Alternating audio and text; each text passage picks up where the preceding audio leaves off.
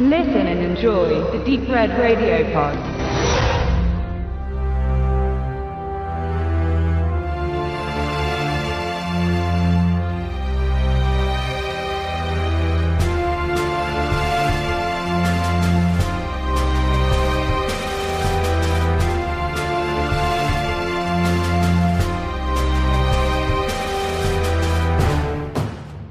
Ja, hallo liebe Hörer, hallo Stefan. Wir schreiben den 7. November und deswegen möchten wir auch mal einen Gruß an unseren Kollegen, einen Geburtstagsgruß loswerden und sagen Happy Birthday.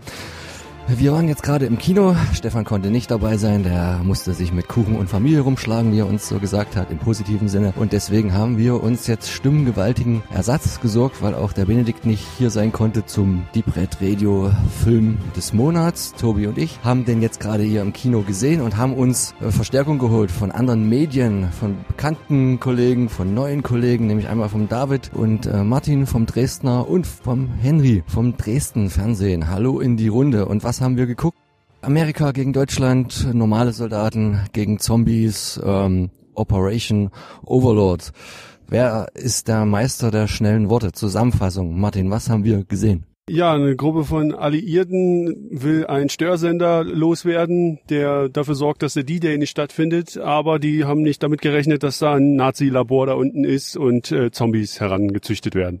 David muss schnell weg. Die erste Einschätzung deinerseits. Also ich fand ihn ziemlich mäßig, muss ich leider sagen. Also er hatte zwar äh, gute Effekte, hatte auch, hat auch irgendwo Spaß gemacht, aber er hat erstmal sehr, sehr lange gebraucht, bis er letztendlich irgendwie so ein bisschen in die Pushen kommt, um dann am Ende halt so typische Zombie-Action zu bringen. Also es hat so der letzte Kick hat gefehlt. Es ist ein einfacher Männerfilm, um es jetzt mal ein bisschen oberflächlich auszudrücken, wie er auf und durch, aber mehr halt leider nicht. Aber es spielt, auch wenn es ein Männerfilm ist, trotzdem eine Frau mit, ähm, die in ihrer Rolle ein bisschen und auch das drumherum so bis an ähm, Glorious Bastards mich auch erinnert hat. Was anderes, was halt noch natürlich noch einfließt, ist ganz viel Return to Castle Wolfenstein und allgemein diese Thematik, die rein viel was hat uns im Gegensatz zu dem Computerspiel, was ich früher gern gespielt habe, so gefehlt bei der Umsetzung? Ich fange mal so an, also es war schon ein sehr obskurer Genremix gewesen. Also anfangs war es äh, tatsächlich so typischer Kriegsfilm mit einer richtig langen Einführung sogar. Die Horrorelemente äh, haben sich ruhig ein Drittel Zeit gelassen. Und dann fühlte ich mich allerdings so an verschiedene Filme erinnert. Ich weiß nicht, ob es äh, Zitate waren oder ein bisschen Klau, also ein bisschen Resident Evil. Ich habe mich sogar ein bisschen an Reanimator zurückerinnert gefühlt teilweise. Und irgendwann ging es dann so weit, ähm, als das Ganze dann losging mit den äh, Zombies oder Superhelden oder wie man das sieht, hatte ich mich sogar ein bisschen äh, so an die Marvel-Filme erinnert gefühlt, muss ich sagen. Und also es war auf alle Fälle ein schräger Mix, ähm, für mich ein reiner Durchschnittsfilm und ähm, ja, Return to Castle Wolfenstein ist ein äh, sehr gutes Beispiel, ähm, beziehungsweise auch daran hat er mich erinnert.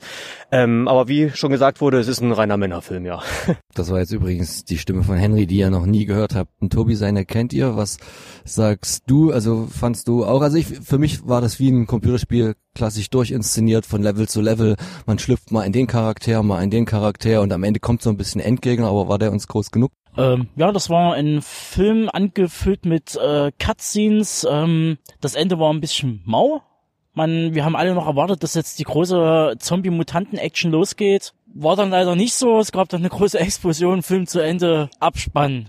Ja, also ob ich jetzt Operation Dance Sensation empfehlen kann, weiß ich nicht. Wird wahrscheinlich irgendwo auf irgendeinem Streaming-Portal in den nächsten Monaten erscheinen, weil ich glaube, die große Auswertung wird ja nicht bekommen. Also wahrscheinlich wird er eh nicht floppen wie das äh, Cloverfield, äh, der Cloverfield-Nachfolger. Paradox. Genau. Paradox, das ist eine gute Beschreibung für diesen Film, den wir gerade gesehen haben.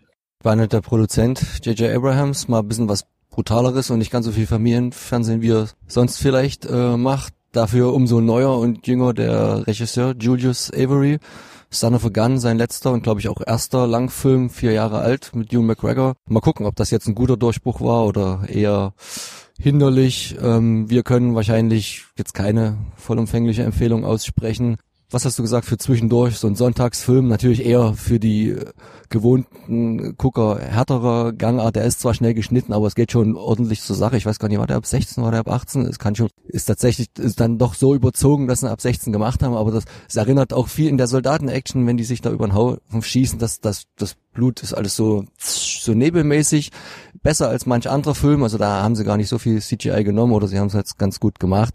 Äh, wer zart beseitigt ist, erschrickt vielleicht schon mal. Aber was ein bisschen gefehlt hat, war auch so der generische Grusel. War, war mir zu viel Hauruck. Da hätte man noch ein paar schönere Suspense-Szenen machen können. Am Ende war es alles nicht ganz so stimmig man soll sich auch nicht so den Gedanken drüber machen, wie klug sich so Charaktere in so einer Art von Film unterhalten. Für mich waren sie aber als Soldaten in vielen Szenen ein bisschen arg dämlich, wie sie sich taktisch auch angestellt haben. Aber naja, also so 50-50, man kann den schon gucken, aber ob man jetzt da ins Kino gehen muss oder große Leinwand braucht. Vielleicht tut's auch irgendwann mal das Sonntagsprogramm auf RTL 2 äh, 16.30 Uhr, wenn wir irgendwann mal dahin kommen.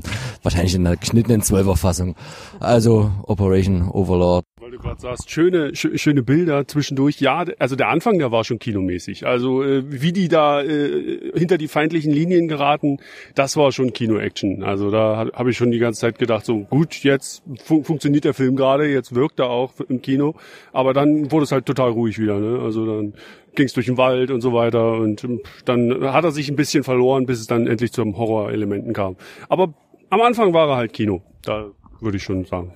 Aber halt auch der Teil mit dem meisten CGI, weil sonst hätte das zu viel gekostet wahrscheinlich und deswegen war es halt nicht so greifbar wie manch anderer klassisch inszenierter äh, D-Day-Film. Gibt's ja nun auch schon ein paar, die wir da gesehen haben mit besseren Effekten, mit mehr Kohle. Ist ein anderer Stoff und deswegen, naja, 50-50 3 von 6, 5 von 10, wie auch immer. Guckt euch an oder auch nicht.